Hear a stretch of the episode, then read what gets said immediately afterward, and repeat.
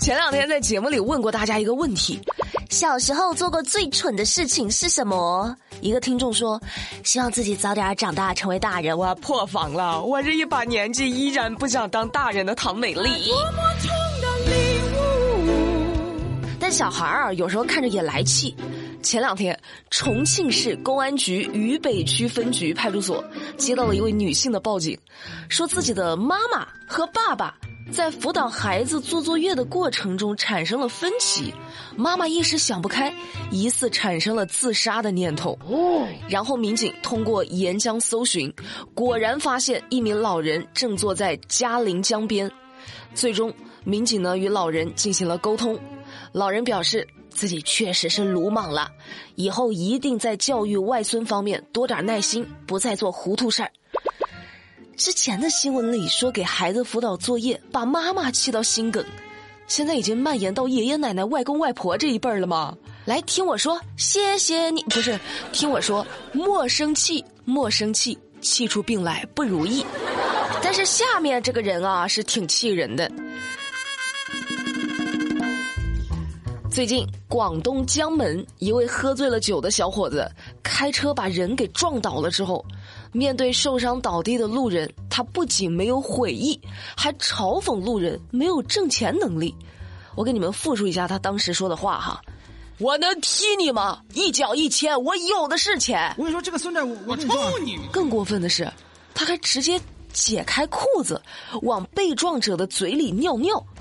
等受害者家属赶到的时候，发现肇事者浑身酒气，伤者被送到医院之后，诊断为颈部骨折。好家伙，之前那个谁来着，还提倡取消酒驾入刑的，哎呀，这能取消吗？你看看，都嚣张成这样了，都。令人发指，丧心病狂。现在贴小广告的也很嚣张。前两天，辽宁沈阳的皮先生下楼做核酸，回家之后发现自己的外套上被贴了一个小广告：“开锁找我，我最强。”哦，最关键的是，皮先生丝毫没有发觉这是什么时候贴上去的。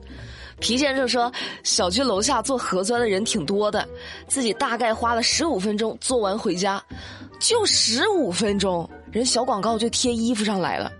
哎，你不应该是个开锁广告，你这个神不知鬼不觉的身手，你应该贴个侦探广告。想想就来气。我家的门里面，曾经也被贴过开锁广告，我怀疑是开锁师傅来炫技来了。高，实在是高。有时候不是别人炫技，而是我们的警惕心真的就不够。前两天，陕西榆林。做财务工作的小美在上班的时候，收到了一封邮件，发件人显示是集团董事长，董事长让她加入一个 QQ 群。那既然是董事长发话了，小美就没有多想，加了群，群里就开始演上了，什么小美啊，给客户转一笔钱过去哈，加急哦。进群不到一个小时，小美就被骗了四十五万余元，直到真董事长打电话询问。小美才知道群里除了她都是骗子哦。我有特别好奇的点，就是骗子是怎么能够找到这么精准的客户的？就受害者的职务刚好是财务，受害者的公司就刚刚好转账手续简单，不用多次报批盖章，像话吗？这个反诈骗意识不止大人得有，小孩儿也得跟着熏陶。最近河南焦作的梁女士。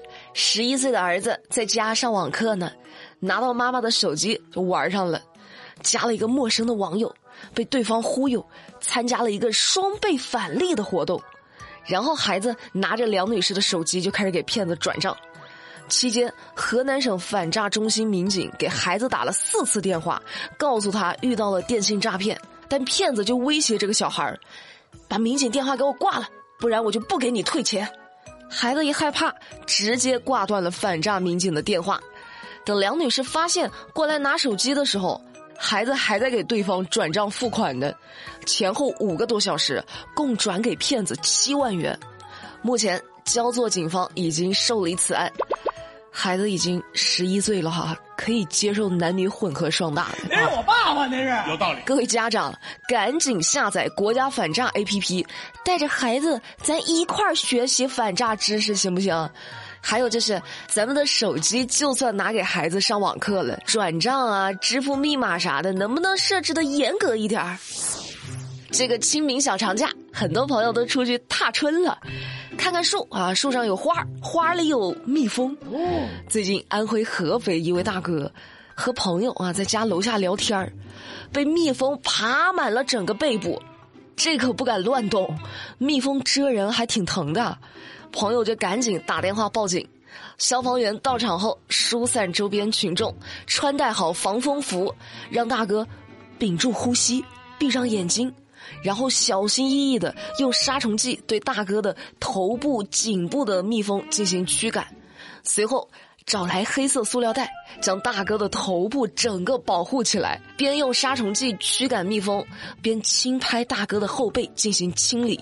很快将蜜蜂驱赶完毕，还好大哥没有受伤。嗯，所以各位朋友，最近天气好，大家出门赏花啊、郊游啊、亲近大自然的时候，带好防蚊虫的东西，然后四周观察一下啊，咱别跟蜜蜂抢地盘，抢不过哈。不行不行不行不行不行。今天节目的最后，再说俩跟爱情有关的事儿。小情侣啊，他真的能把所有的节日都过成情人节，啥节日都得送礼。像最近，四川泸州合江县的何某就在网上买了一只狐狸送给女朋友做宠物。经过鉴定，这只狐狸是国家二级重点保护野生动物白化赤狐。哦，那目前何某呢被采取刑事强制措施。但是何某也很委屈啊，因为他在买狐狸的时候，在网上是问过商家的，说你们家动物是不是野生动物啊？商家说了，不是，我们家人工养殖的。那律师就说了，何某犯罪情节的认定是不以行为人是否明知为前提的，所以呢，审判机关依法予以刑事处罚。只是行为人确实是初犯，而且能够积极配合公检法机关办案，可以考虑从轻、减轻或者免于处罚。归根结底啊，咱们送礼物追求创新可以，但是不能盲目创新。而且送女朋友送狐狸，你在暗示什么？小伙子，你很危险啊！你不愧是我看上的男人，我真为你骄傲。有些感情中确实存在着一些危险，比如最近重庆有这么个事儿：黄女士最近呢以受胁迫结婚为由，将自己的丈夫起诉了，要求撤销两人的婚姻关系。咋回事呢？原来啊，黄女士和她丈夫在两年前经人介绍认识了，但是在相处的过程中，两个人经常吵架，黄女士就忍无可忍，提出了分手。结果男方非但不同意，还以自杀威胁黄女士和自己结婚，在逼迫下，黄女士和这个男的登记结婚了，但是婚后两个人并没有在一起生活。所以呢，法院最终审理认为，黄女士确实是在违背真实意愿的情况下，被迫办理的结婚登记，所以最终判决同意两人撤销婚姻关系。哦，有一位著名的情感主播，就是我们老板啊，在他的节目《声音毒药》里讲过，在恋爱中一定要远离极端性格的伴侣，本身感情就是两情相悦的，非得死缠烂打。还用自杀这么极端的方式，真的就很可怕哎！像话吗？这个好了，那今天的节目美丽就跟你们聊到这啦。了解更多资讯，参与话题互动，新浪微博、喜马拉雅、抖音都可以去搜索关注马栏山广播站，就能够找到啦。我们明天不听不散，拜拜。I love you.